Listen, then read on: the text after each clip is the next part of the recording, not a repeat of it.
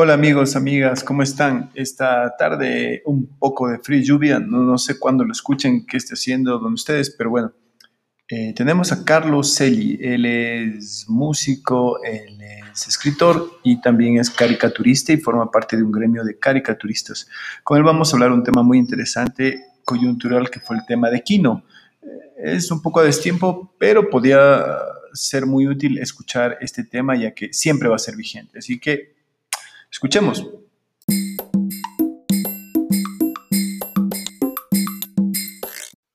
Carlos, ¿cómo estás? ¿Qué dice Eli? ¿Cómo vas? ¿Qué dice mi brother? ¿Cómo has pasado? Todo bien, todo bien. Oye, gracias por considerarme aquí para, hablar de estos temas tan bacanes. no, más bien, gracias a ti por tu tiempo, mi brother, por, por estar dispuesto para, conversar hoy día de esto que es tan interesante.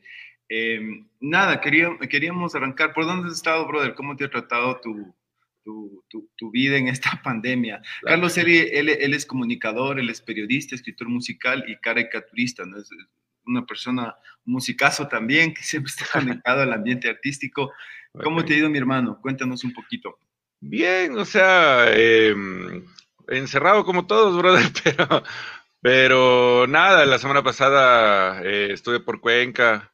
Eh, justo, justo la, la, la, noticia de que murió Kino me, la, o sea, me enteré en la carretera, así fue como, brother, murió Kino, chuta madre. Entonces, sí, sí fue, sí fue bastante triste, nada.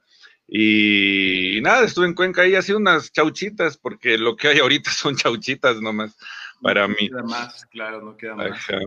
Oye, ¿cómo, está, ¿cómo, está, Cuenca ahí? Todo el mundo está que se, que se putean por el, por el tranvía. sí, dicen que, o sea, como que no es un, una cosa que haya beneficiado para full gente, sino para un sectorcito chiquito, porque no abarca un área muy grande, ¿no? Entonces eso me andaba diciendo un, un amigo que vive ahí. Ya. Y que medio están ahí viendo, es más, me contaba que van a quitar la línea, una línea de bus para que la gente forzosamente utilice el tranvía. Entonces era como loco.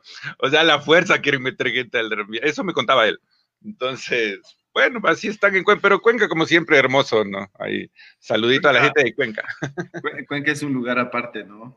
Sí, sí, sí, es hermoso. Yo, siempre digo que es una, es una maqueta viviente, es como una, así como una, una, maqueta de arquitecto, así bien bonita, loco. Eh, todas las casas, todo, es, hermoso Cuenca. me encanta, me encanta. Sí, sí, no, chuta. E, e, es, lindo Cuenca. Al menos en el imaginario siempre está eso de Cuenca. Y la gente también es tranquila en Cuenca. O sea, es como que. Sí. Sí, sí, sí, se vive medio relajado. Sí. se pasa al menos por ahí medio relajado, digo yo. Sí, todo, todo tranquilo, relajado estaba ahí, así. La, gente sí está ahí todos con sus mascarillas, salen en la noche igual, pero yo, yo, yo vi un ambiente súper de paz ahí, entonces no, no es que había mucho relajo tampoco. Está bien, está bien Cuenca. Sí, ¿no? Sí, Es, que, es que Cuenca también se está convirtiendo así como bien cosmopolita, ¿no? Llega, llega a aparecer un montón de gente, de hecho hay ya gente de otros países viviendo ahí, que llegaron en este boom era una, era una buena ciudad para retirarse, decía. Totalmente, sí, yo también me, fuera ya de retiro unos seis meses. me fuera de retiro un fin de semana. Oye, brother, eh, este, nada, queremos conversar sobre el tema de las caricaturas, sobre el tema del cómic. Pareciera que no, pero al final la caricatura ha ido atravesando la historia, ¿no? Desde muchos aristas, digamos. no sé, pues yo, estaba pensando justo en este programa y decía la caricatura en su momento era como meme también, ¿no? Ahora decimos meme. Eh, tú nos dirás, ¿por qué se llama meme? Desde el nombre es como que nos empiezan a, hacer más chiquito el imaginario. Y, bueno, entonces, eh, no, nos acordamos, pero antes siempre el periódico buscaba las caricaturas, ¿no? Entre esas estaban también las de Kino, de otros más, y siempre era como un referente de, de oxigenación, pero al mismo tiempo también surgen un montón de cosas, ¿no? Y, bueno, la caricatura ha estado relacionada también con cuestiones políticas muy fuertes, o sea, acordémonos del atentado en el 2015 en Francia, ¿no? Eh, del Qaeda con, ¿cómo se llamaba esta? Charlie Hebdo era, ¿cómo era? Charlie, Charlie, Charlie Hebdo, Charlie Hebdo. Charlie Hebdo era e, esta, esta revista que hizo una, una era una parodia, ¿no? Y, les costó la vida. Eh, eh, claro, ellos, le, perdón, ellos le dibujaron a un musulmán con un turbante, pero en vez de turbante era una bomba, me acuerdo, que ese era el dibujo polémico. Ah, ya. Bueno, tenemos, vamos a llegar a ese y analizarlo y conversarlo, mi hermano. Entonces, eh, dicho estas cosas, ¿cómo le ves tú a la caricatura? Pues generemos un contexto. Aquí siempre es lo bonito como generar un contexto histórico, si se puede o si no, coyuntural. Pero ¿por dónde es el tema esto de las caricaturas? ¿Cómo entenderlas? Y de ahí podemos analizar, en cambio, el manoseo mediático que hay en torno a la figura de Kino porque murió la semana pasada, que eso me parece absurdo, pero está pasando. Entonces, dale, mi brother.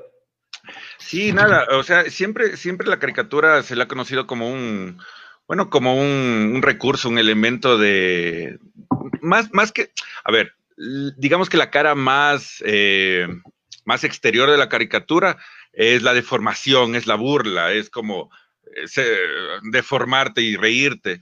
Pero detrás de eso, eh, en, un subtexto, siempre está la crítica, verás.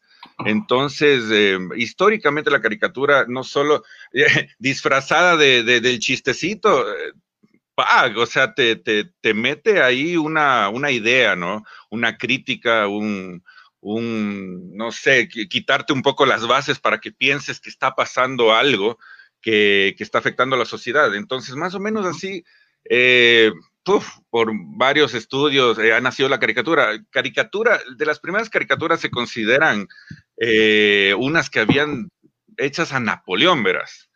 Eh, hay, hay, una, hay, un, hay unas ilustraciones, claro, que ahorita tú ves eso y son unas ilustraciones hermosísimas, donde se deforma o se hace ironía de, cómo, de, la Revolución Francesa, y luego, bueno, y, y, luego viene Napoleón y toda la vaina, eh, y, cómo, y cómo la vida eh, de los franceses está afectada por eso, cómo, cómo están viviendo mal, cómo, cómo están...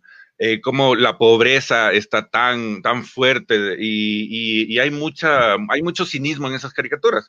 Y desde ahí ya medio se considera que son las primeras caricaturas, por decirlo, de la modernidad, ya, occidental, porque claro, que tenía una carga de pensamiento, digamos, ¿no? Exactamente, y, de acuerdo a nuestro contexto histórico como Europa y América, que, es nuestra, nuestro contexto, digamos, occidental de, modernidad que viene desde esa época, ya habían, claro, han encontrado eh, deformaciones o, o, sea, más, bien dicho, ilustraciones así como que caricaturescas en la China milenaria, eh, en las, en, Egipto, o sea, se, han encontrado protocaricaturas, por así decirlo, ya ancestrales, ¿no? Porque siempre el ser humano ha, tenido eso de, obviamente, la comunicación, de expresar y de, y de juntar elementos para expresar algo. Entonces, cuando ves elementos, yo que sé, prehistóricos, ancestrales, donde una persona tiene una cara de, de, caballo o lo que sea, puede estar expresando algo.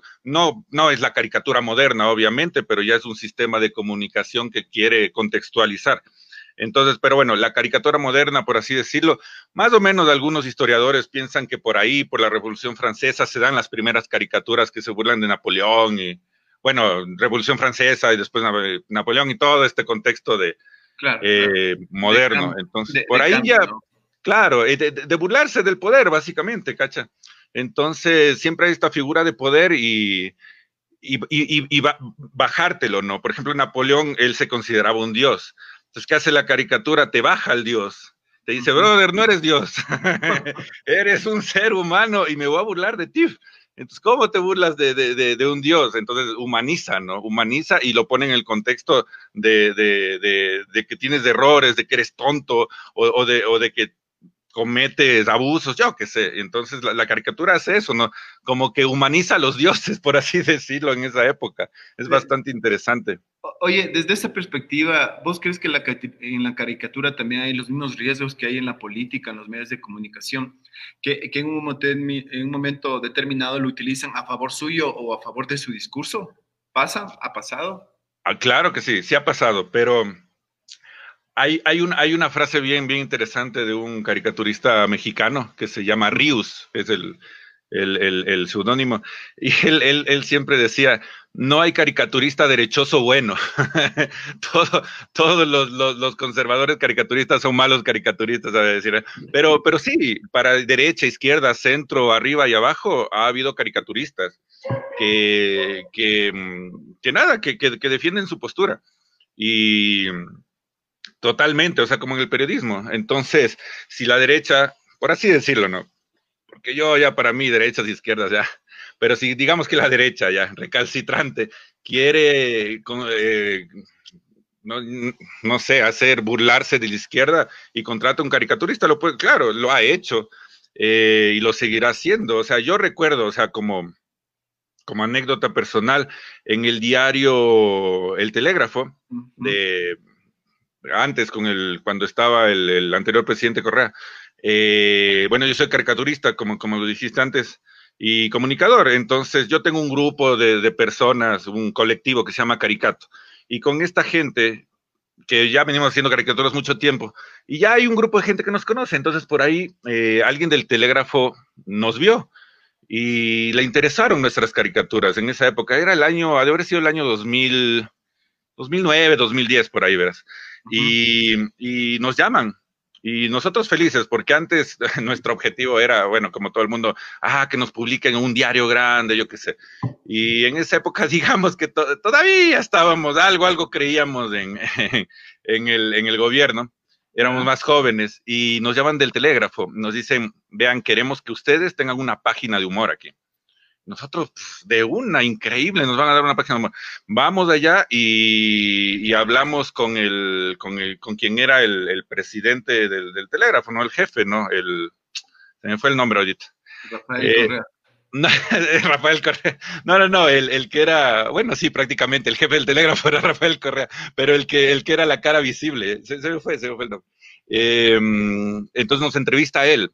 Me entrevista a mí y a otro amigo y dice, ah, ¿cómo son sus caricaturas? Yo digo, verá, son así, ¿no? O sea, nosotros le damos, le damos palo a todo el mundo, ¿no? o sea, a veces al uno, a veces a Correa, a veces a todo el mundo. Entonces, ah, así nos quedan, ah, a ver, déjeme ver. Y pa, le mostramos la revista, ¿no? Porque hacíamos una revista en esta época y el tipo, ay, qué bonito, qué bonito, pero con una cara de, esto no me está gustando.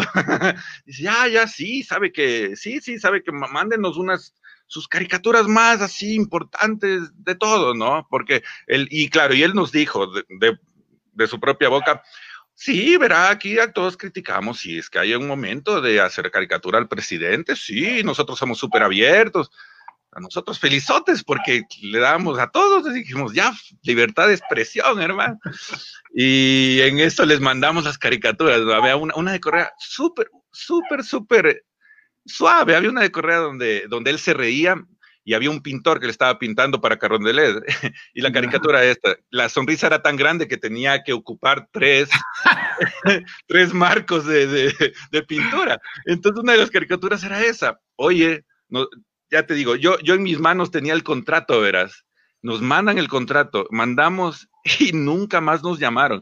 O sea, yo supongo, para nada. Entonces yo supongo que ya vieron las caricaturas que hacíamos y dijeron, no, estos no, o sea, estos manes en algún punto van a hacer cosas en contra, yo qué sé, y se quedaron con un caricaturista que, que bueno, que todo bien con el pana, con su ideología, pero que yo considero que esas caricaturas, claro, eran súper, súper, súper de, gobierno. Esas caricaturas a veces ni siquiera llevaban el... el la carga de la crítica, claro. Exactamente, exactamente. Entonces yo, ¿cómo haces una caricatura si no lleva carga crítica o de humor. Para mí eso es un panfleto, pues, propagandístico. Entonces yo, yo considero que la caricatura debe tener, si bien ese elemento gráfico de, de, exageración, también debe tener una crítica, justamente. Entonces, en ese diario yo no consideraba que, bueno, yo consideraba que la caricatura era más que nada una propaganda, porque no tenía elemento crítico y solo tenía un elemento de alabar lo que estaba haciendo el gobierno. Entonces, eso, eso, eso, eso, eso nos pasó, así me pasó personalmente,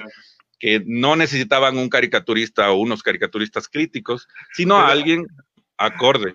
Pero vos también te vas al telégrafo, de que vayas al universo, ¿no? si te cogían. Claro, es que en esa época. Lo, malo, lo malo es que esos no pagan, ¿no? No, pues esos no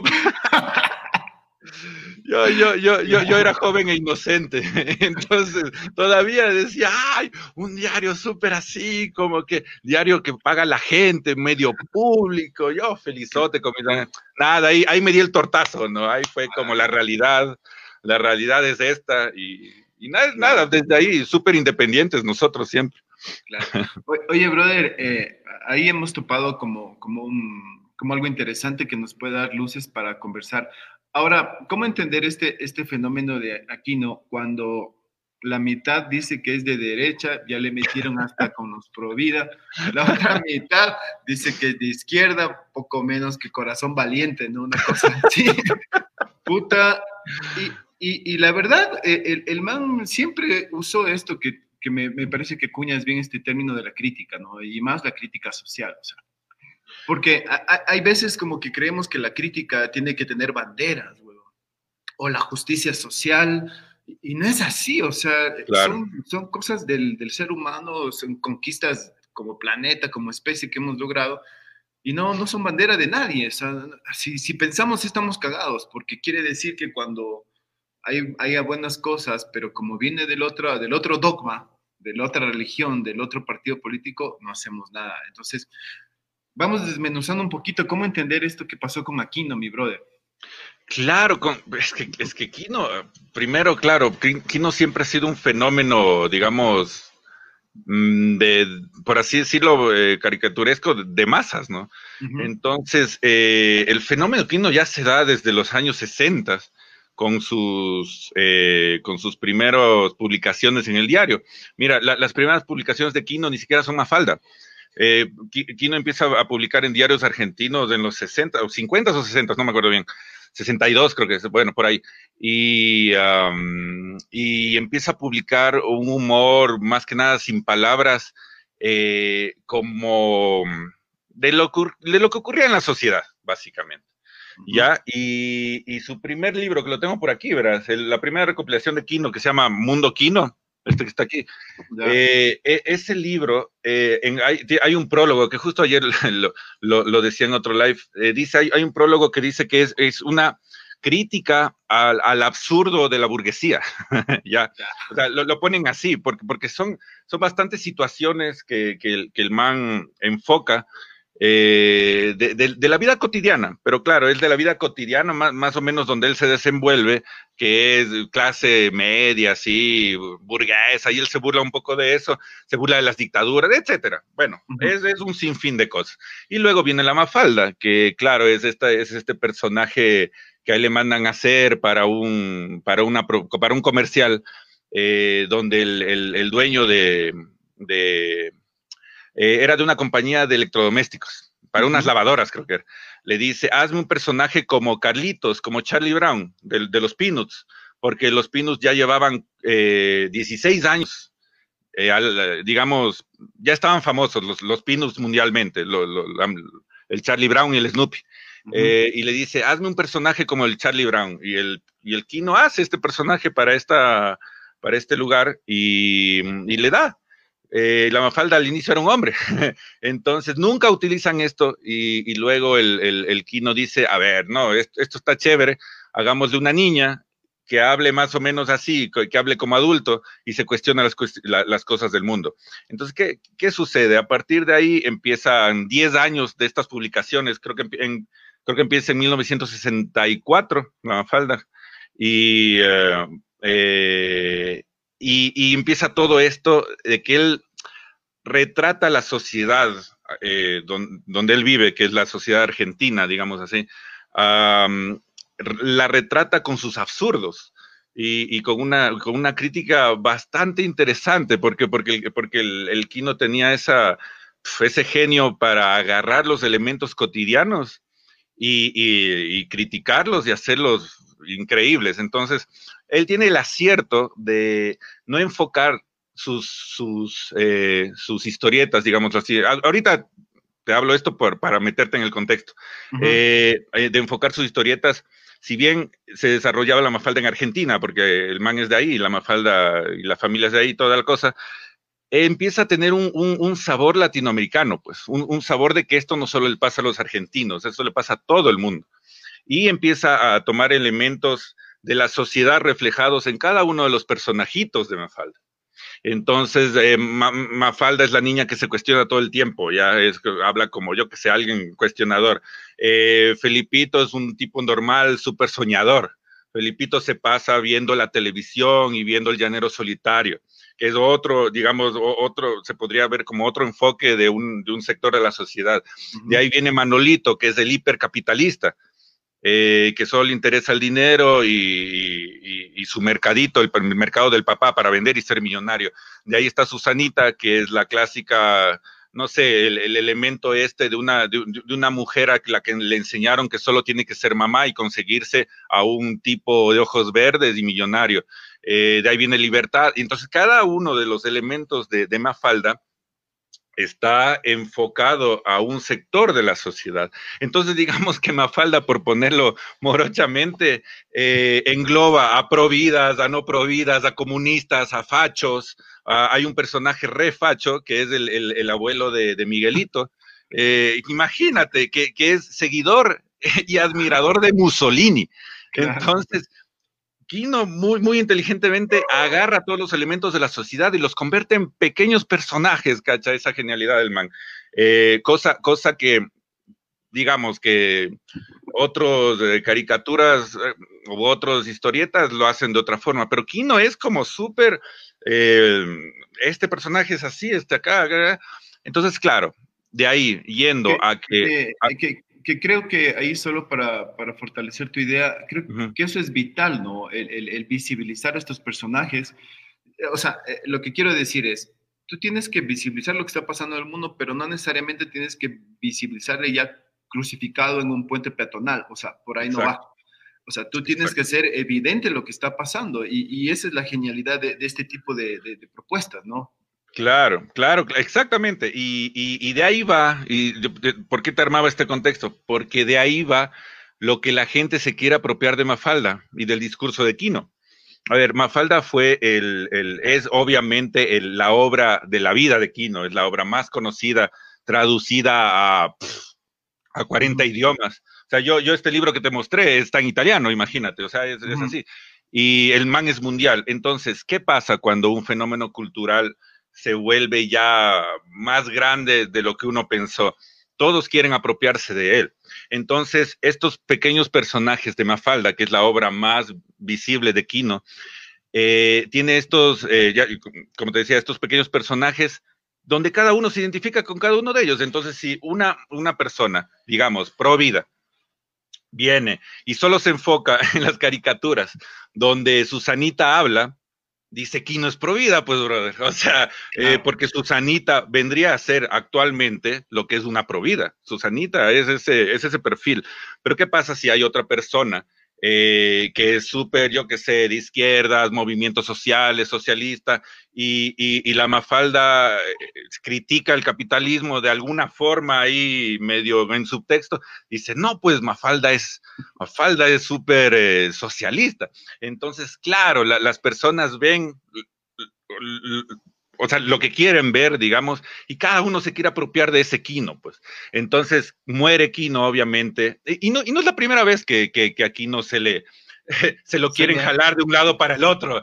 Entonces, peor, ahorita que muere todo el mundo, sé que no era prohibida, porque en la caricatura número 58 del año 1967, eh, Susanita decía esto. Después, no, Kino, Kino es socialista, porque no sé qué, Kino es comunista, porque la Mafalda dice que Vietnam, no sé qué, no sé cuánto.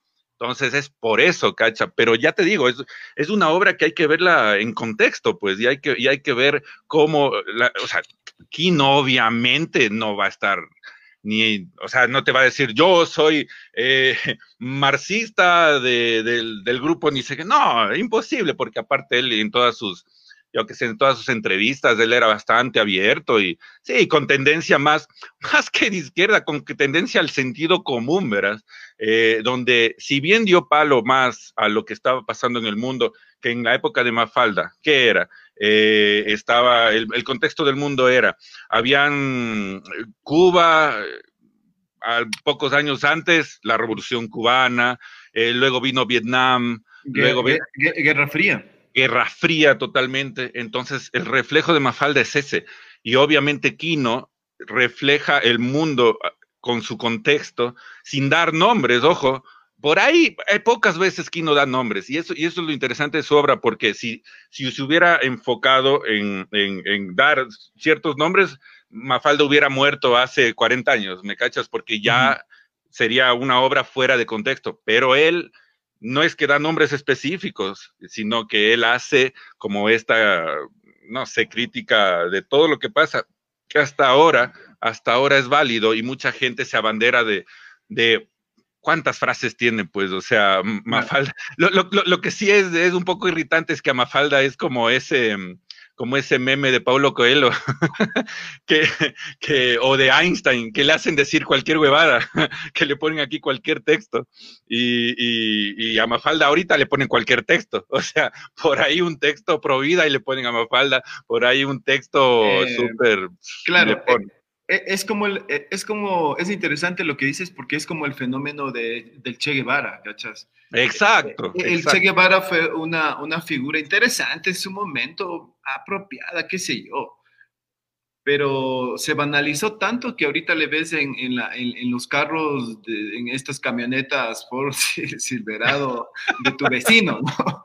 Que, que, es un hijo de puta que pasa con la camioneta por poco aplastándote. Entonces, claro Creo, creo que eh, e, ese es el problema. Y, no sé, pues, o sea, si analizas a las personas, eh, hay que entender un montón de cosas. Y también la temporalidad creo que es importante, brother, porque, o sea, es, eh, no, no, puedes, no sé, pues en esos momentos, esta, esta dicotomía de providas y, y, y, pro abortos no existía, loco. O sea, para nada. Para nada. ¿Y por qué tienes que meterle hasta un pañuelo, loco? O sea, calmémonos un poco, calmémonos un poco y, no, no, contribuyamos a esto, ¿no? Totalmente, totalmente. Eh, hablando de, de, calmémonos un poco, este, ahí, ahí yo creo que es importante entender hasta dónde puedes llevar estos fanatismos, ¿no? Porque justamente cuando hablábamos de Charlie Hebdo, Hebdo dijiste que se pronuncia. E, Hebdo, Hebdo, ajá. Hebdo, Hebdo, esconde al final.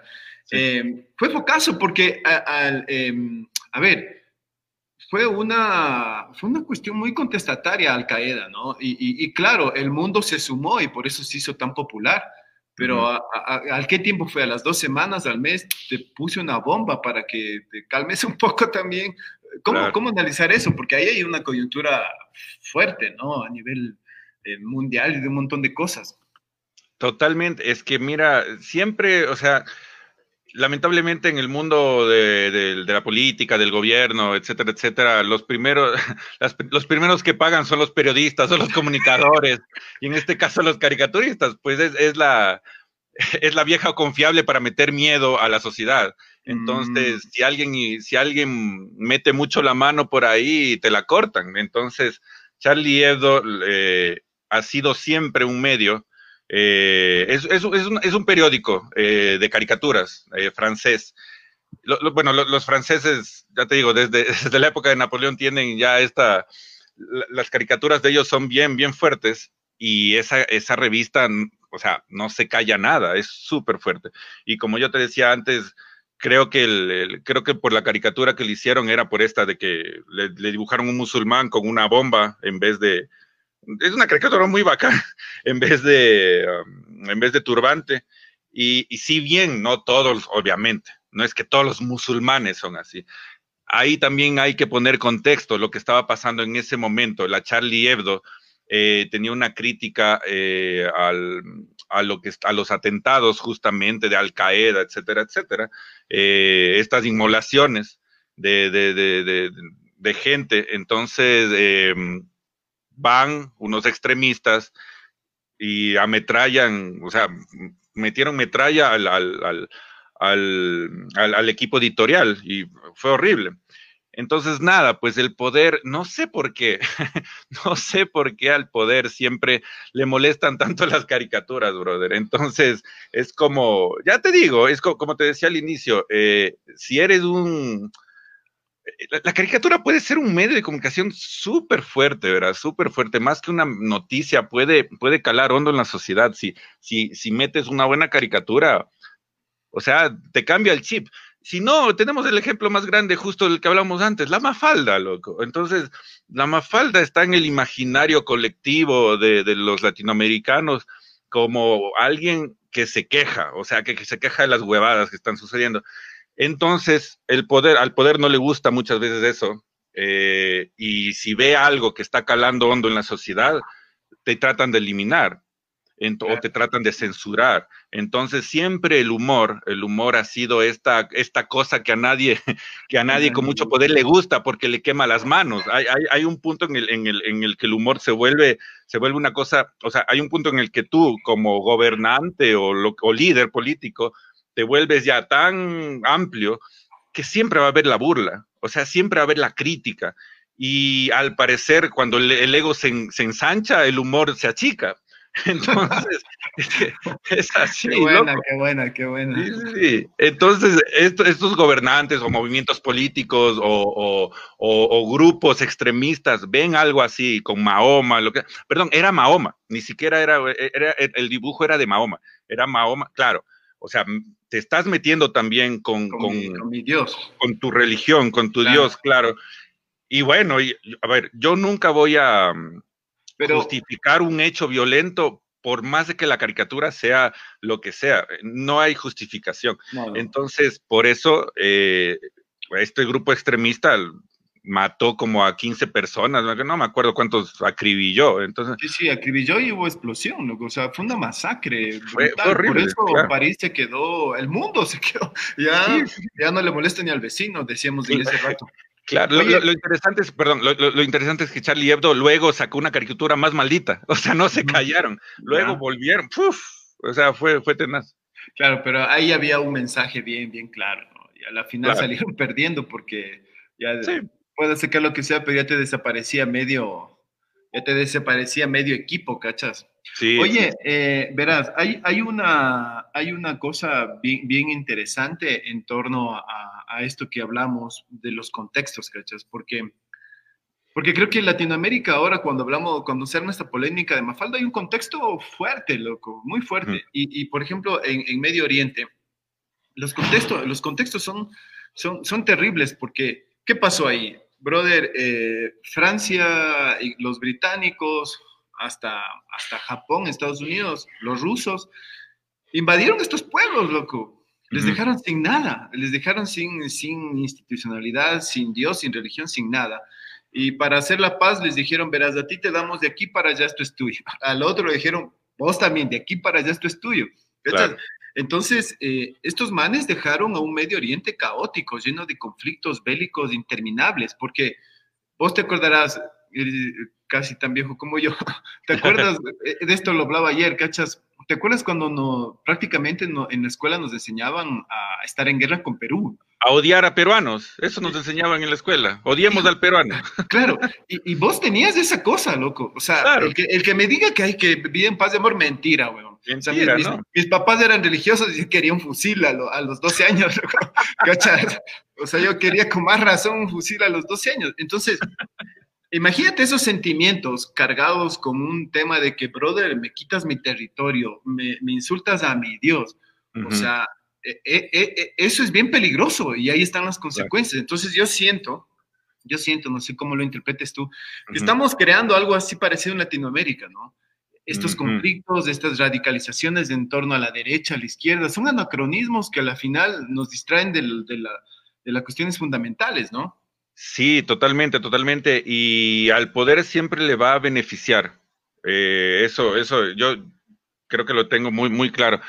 Las radicalizaciones, o sea, eh, los grises o los matices no existen para el poder, ¿me cachas? O eres conmigo o eres contra mí. Entonces, eh, el otro día estaba viendo un, documental, este de las, este Netflix, de las redes sociales, que decía que para las redes sociales, para manipularte bonito, eh, que ni siquiera es que es una persona detrás de, una computadora diciendo, ah, te voy a manipular, sino que ya es un algoritmo es una red neuronal que ya poco a poco aprende por sí sola. Mira, entonces, eh, para, para tener mejores clientes que vendríamos a ser la sociedad, y en este caso clientes de la política también, eh, necesitan las radicalizaciones es, la, mejor manera de manejar una sociedad es, cuando eres radical.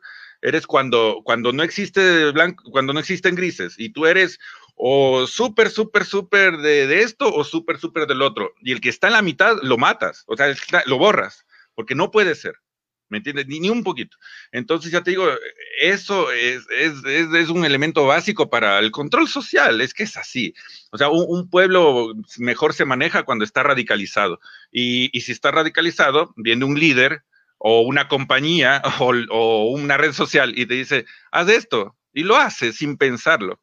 Entonces, porque no te cuestionas y porque no tienes fuentes, digamos. Entonces, sí, como tú dices, el peligro actual son las radicalizaciones. El peligro actual está en que en el humor te manden a la punta del cuerno porque eh, no dibujaste lo que al otro le gustó.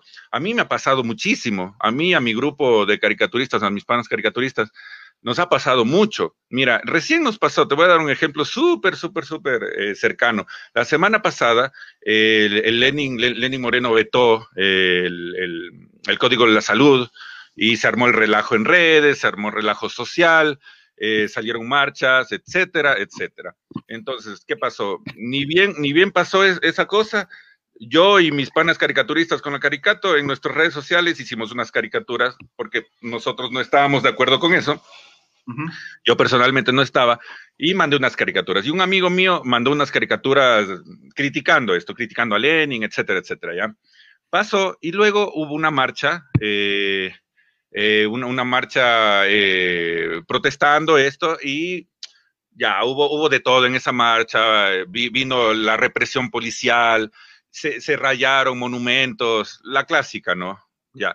Y por ahí un, compañero mío caricaturista dijo, miren, o sea, días antes él había hecho caricaturas apoyando a, que, o sea, al, código de la salud, criticando a Lenin, pero luego él personalmente tiene este matiz de que él dice, no rayemos las paredes, o sea, él, él como creencia propia. Y hace una caricatura súper suave, verás. O sea, a mí yo lo considero re suave donde él convoca al diálogo y dice que él personalmente en su creencia dice que rayando paredes no vas a cambiar nada. Y lanzó la caricatura, brother. y las mismas personas que el día anterior le estaban alabando con su caricatura en contra del gobierno, loco, le, le destrozaron, le destrozaron mal.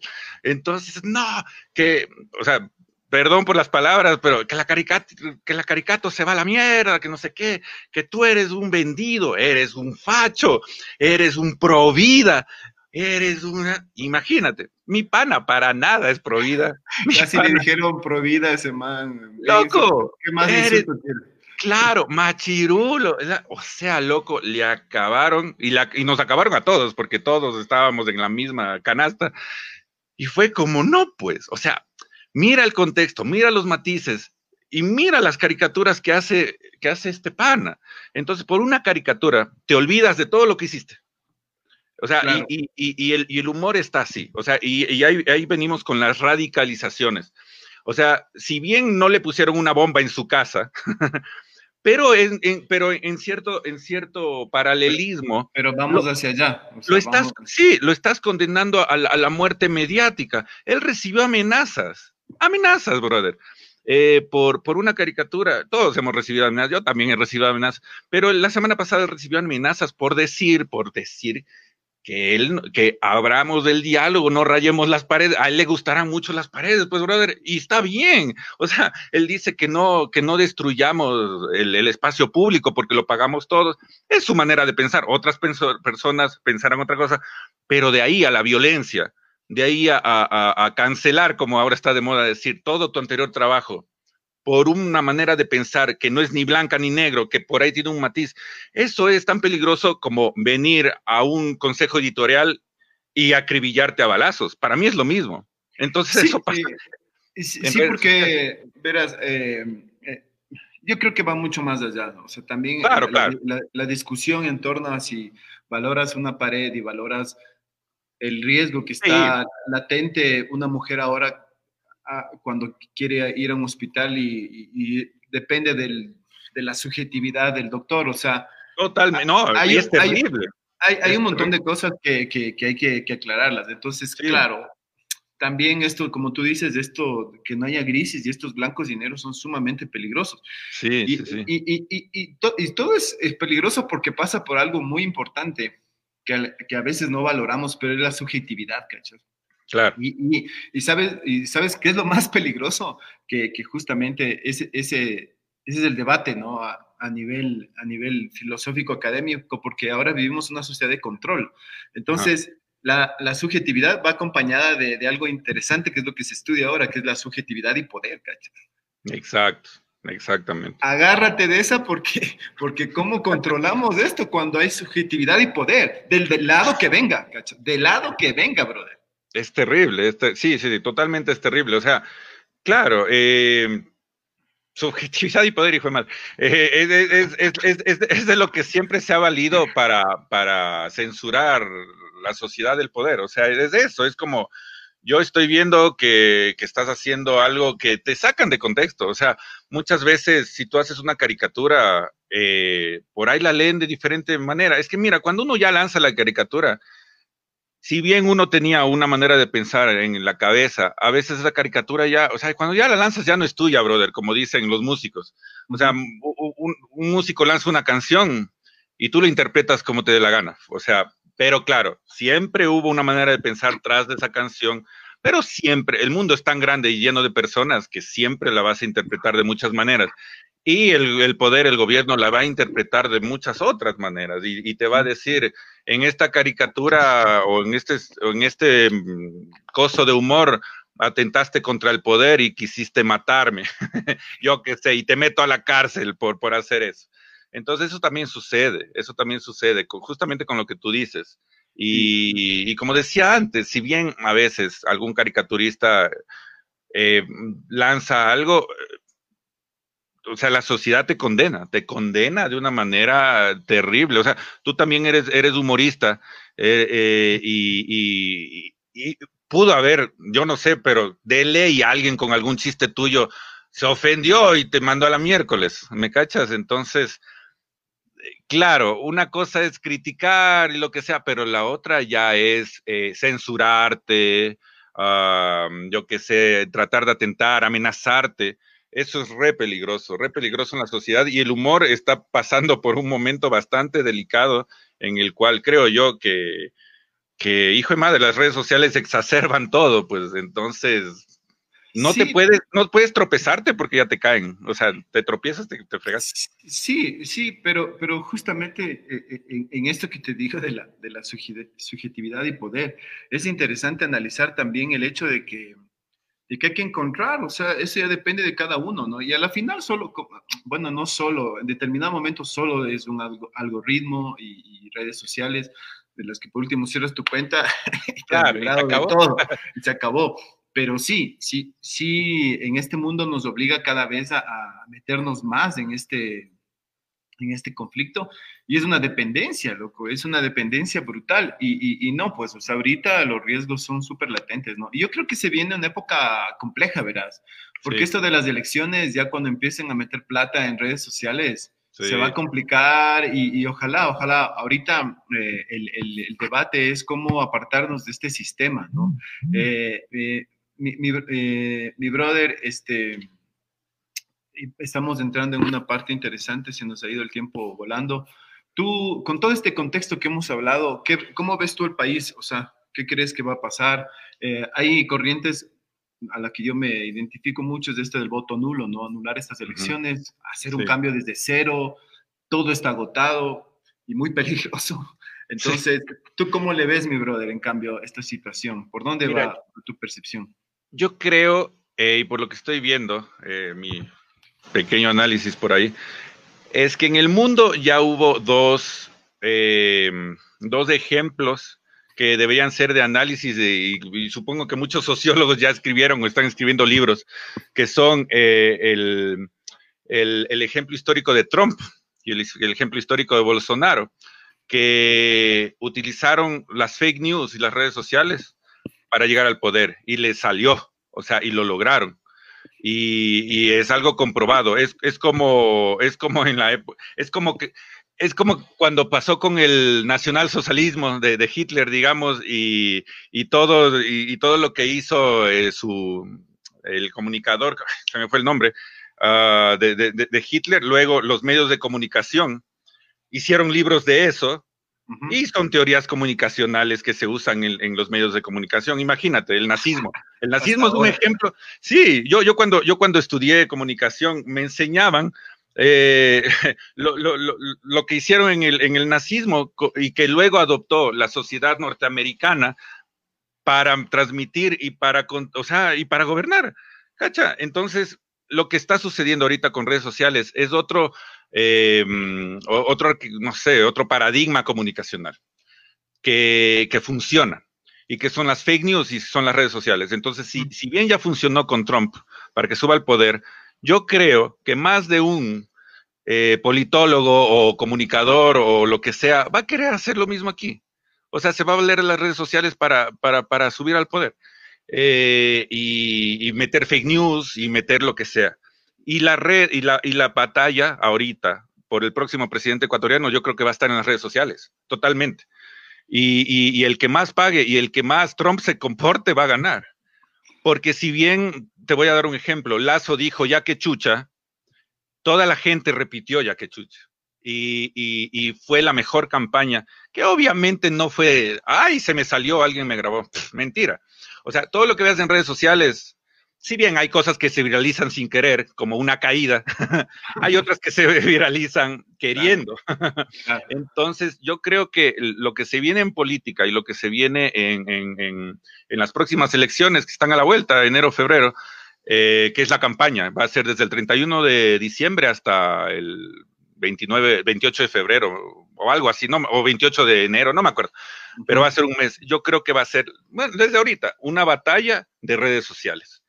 Como fue con Trump y como fue con Bolsonaro. Y el que más plata o el que mejor comunicador y entienda las redes sociales de Ecuador tenga, te juro que ese va a tener más del 50% para ganar. Yo, yo, yo estoy casi, casi seguro de eso. Claro que el Ecuador es un país muy complejo donde obviamente no es como Estados Unidos que todo, digamos que la mayoría de la población, por así decirlo, tiene redes sociales. Allá sucede otro fenómeno, que no todo el mundo vota, acá el voto es obligatorio. Y todavía funcionan las redes clientelares y esas cosas en sociedades donde no. Pero, pero ¿quién no tiene un celular? Hasta la persona más, más, más, eh, con menos recursos. Entonces yo yo creo que por ahí va a ir la cosa, ¿verdad? Yo, yo creo que va a ser una batalla estilo Trump, va a ser una batalla estilo Bolsonaro. Y va a ganar el más Trump y el más Bolsonaro. Totalmente. Porque con todo este contexto que hemos hablado de las caricaturas, de la subjetividad y poder y todo lo demás, eh, entre otras cosas, eh, aquí hemos analizado mucho el tema de, Cambridge Analytica y todo lo que pasó. y, brother, uno de los factores o de los puntales en este árbol de, estructura mediática es el WhatsApp. O sea, e, es el WhatsApp, el Instagram y Facebook. Y, muchos han ganado por WhatsApp y, muchos han ganado por Facebook. Y, ojo con esto porque eh, las redes sociales están hechas por especialistas que quieren entrar en tu mente. O sea, las redes sociales es dopamina para nosotros. Entonces... Es adictivo. Y, sabes qué es lo más adictivo? La demagogia, loco. O sea, dices que chuchas o le puteas al, que tenías que decirle, al que, le, al que le, tienes entre ceja y de ceja. O sea, ahorita putearle a Lady Moreno es tener 200 mil me gusta, loco. Exactamente. Yo en las caricaturas que más éxito he tenido han sido en las que le mando al, demonio al, Lenin. Pues es que es así, eso es muy loco, es muy loco. Y, claro, entonces ahí está lo peligroso de esto, porque estos discursos que pueden ser racistas, tendencias providas, religiosos incluso, porque hay candidatos que son religiosos, ¿no? Fanáticos religiosos. Fanáticos religiosos, y que podrían ganar, loco. Entonces, eh, hoy, hoy más que nunca creo que es importante como ir analizando estas líneas, ¿no? Ir entendiendo, sin enfrascarse en, estos, en estas peleas como la de Aquino la semana pasada, sino más bien es cómo elaborar el discurso, cómo llegar a, más gente con, con, un pensamiento crítico y que se entienda que no nos están diciendo la verdad. No, ningún candidato, ningún mesías nos va a salvar de lo que se viene, loco. Para nada, para nada. Yo, yo siempre aconsejo algo, algo que yo hago como periodista, como, como comunicador o lo que sea que soy, ah, nunca, o sea, siempre tú, tú, tú tienes, eh, tú, tú, sigues a las páginas, todos seguimos páginas de, de, de, información, pero usualmente tú sigues lo que más te gusta, entonces vives en una burbuja encerrado que, que, te dice lo que te gusta. Yo aconsejo siempre a la gente algo, sigan a quienes no les gusta. O sea, sigan a la, a la, tendencia que no les gusta para ver qué está diciendo, porque solo ahí vas a tener una, las dos caras o las 20 caras de la moneda, porque esta moneda no tiene solo dos caras, o sea, es una moneda de muchas caras, ya es un tetraedro, entonces es lo que sea. Entonces, sigue, sigue al medio radical, sigue al medio no radical, sigue al de, al de derecha, al de izquierda, al de centro, al de arriba para tener una visión más amplia de qué piensan todos, porque si solo sigues a un, a un coso chiquito, te fregaste, te radicalizas y te controlan más fácil.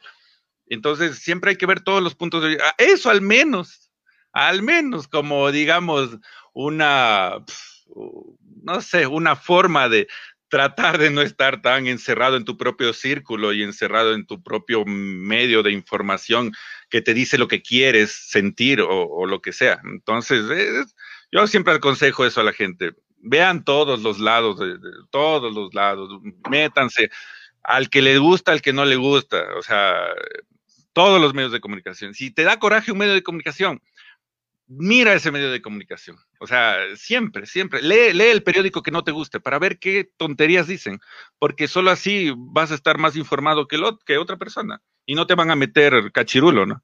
Claro. Eh, a mí, a mí me, me, sorprende mucho ahora que dices esto, eh, por ejemplo, el Twitter, ¿cachas?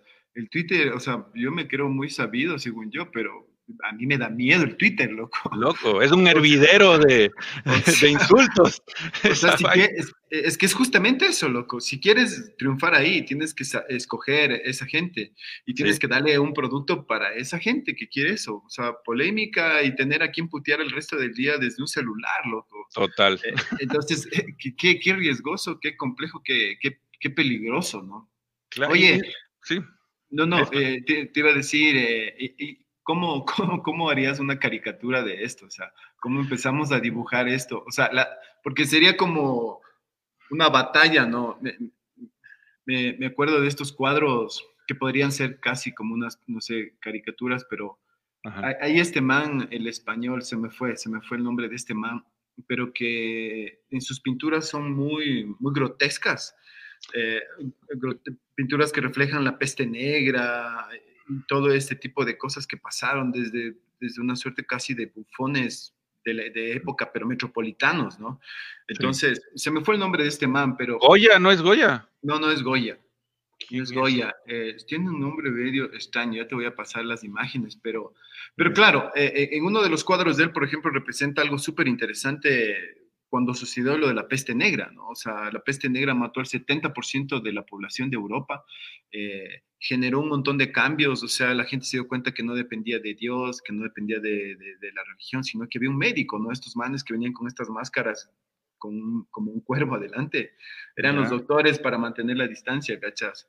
Entonces con eso no se contagiaban. Y, y bueno, a raíz de eso surgieron un montón de cosas, pero en estos simbolismos el mal plantea justamente esos cambios que se dieron, ¿no? El renacimiento, eh, después del renacimiento, el oscurantismo de nuevo. Entonces, es como que ahorita, eh, después de esta pandemia, como que queremos surgir, pero no dejan, brother, no dejan. Totalmente, totalmente. Yo, yo creo que ahorita vivimos en un oscurantismo, o sea, yo, yo lo veo como un oscurantismo, pero de redes, o sea, un oscurantismo de pensamiento crítico. Estamos viviendo ahorita, porque si bien estamos en el, en la cenit de, de la tecnología, porque es, así, también estamos en, el punto más, un punto muy bajo de, de criticidad. Y eso es peligroso, eso es muy peligroso porque te pueden hacer cualquier tontería. O sea, es facilito para un sistema de poder eh, y, verás que no me estoy volviendo, uh, como se dice, conspiranoico ni nada por el estilo. ¿eh? Esto no es nada de conspiranoia, esto es dos más dos son cuatro, esto está sucediendo. Entonces, no, es, es facilito, y ya ha pasado, y ya ha pasado. Entonces, la, criticidad, estamos viviendo un oscurantismo de, de, criticidad, de, de, ser críticos, creo yo, y, y, eso, eso es muy peligroso, eso, eso es fácil, o sea, vas a seguir eligiendo a la misma tontería que elegías antes, vas a seguir haciendo lo mismo de antes, van a venir tres pandemias más y, y, te van a joder. O sea, es así, porque el oscurantismo está hasta, hasta en la pandemia. O sea, si bien está en la política, de repente dicen que el 5G y la pandemia vienen de la misma, de la mano para controlarte, cuando el control no está en la pandemia, el control ya viene de antes. O sea, el, el, control político y social ya viene de mucho antes y está disfrazado de, de, teorías conspirativas a veces muy, muy inocentes eh, o muy ingenuas. Pero no, el, control viene por la falta de, que seas crítico, o sea, el control viene por el radicalismo y el control viene por las noticias falsas y por las redes sociales y por esta adicción de la que hablábamos, eh, de, estar ahí pendiente y, y, por cosas como que haces, volviendo a la caricatura, haces algo crítico y de repente, no sé, pues, a ver, también, también tienes todo el derecho de criticar algo. Si no te gusta una caricatura, todo bien. Y, y, no la ves nomás, y, o le criticas le dice, brother, no estoy de acuerdo, y eso también es re válido y es bacán. Pero de ahí al otro, a los radicalismos, a, amenazar, decir, no, yo solo mi verdad es mi verdad, así no es del mundo. O sea, lamentablemente de eso, de eso sí, ahí sí te van a controlar, brother, porque si, te radicalizas en tu propio pensamiento cerrado, es más fácil controlarte, es más fácil hacerte votar por el mismo Gil de siempre. Y, y sí, yo, la, la, gente siempre te mete esta idea, no, el nulo no es opción, claro que es opción. claro que el nulo es opción. No, no es que estamos haciendo propaganda política, pero es opción, es opción como, como, como votar por Juanito o Pepito, como votar nulo. Entonces es una opción, es una opción. Entonces, claro, la gente tiene que, tiene que, tiene que ir un poco más allá, salirse del, del, del, del esquema. Eh, en el que siempre ha vivido él, su papá, su mamá, su abuelo, ¿eh? que ha venido repitiendo la misma cosa. O sea, ojalá, ojalá y la gente, bueno, no, no, no, no, no, no se radicalice mucho y, y elija bien o no elija o anule o lo que sea, pero ojalá, ojalá, ojalá no pase un Trump, o sea, ojalá no, no pase lo, lo, que ya viene pasando, o sea, ojalá. Ojalá, ojalá, pero, pero ojalá. O sea, también es eso, ¿no? A veces eh, lo que tú dijiste también, la gente eh, se asusta con, con esto de, de, de, las conspiraciones. Sí. Pero hay, unas que son muy inocentes, como pensar que la Tierra es plana, pero también, pero también cachas que eso fue producto del algoritmo. O sea, cachas, claro. Tú abres el celular y tu algoritmo te va a sacar más información sobre esa. No necesariamente quiere decir que, que sea la verdad. Y, y, y, claro, entonces ahí es como que hay que pensar diferente, encontrar un pensamiento crítico, ¿no?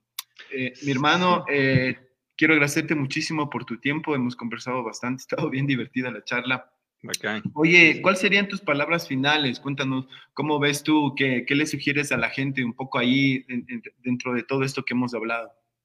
Sí, bueno, nada, o sea, yo como, bueno, ahorita estoy dedicado full a hacer dibujos, que, mm, que la gente, o sea, sea crítica, sea crítica. Si vio un dibujo, lo analice, analice el contexto, si no está a favor del dibujo, como a veces pasa con otras gentes, no haga lo de Charlie Hebdo, no lo acribille, tan solo analice el contexto y si no está de acuerdo, pase página o por ahí ponga una crítica constructiva, no, no, no, no, no se vivir el hígado, porque a la final todos tenemos maneras de pensar muy distintas. Entonces, no, yo, mis palabras finales es que para el humor, para las caricaturas y para todo, eh, no se radicalicen, no se radicalicen, o sea, es así.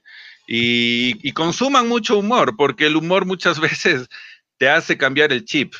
Kino te hacía cambiar el chip con Mafalda y con el humor de Kino. O sea, la obra más grande de Kino, claro, fue Mafalda, pero vean lo que hizo Kino aparte de la Mafalda.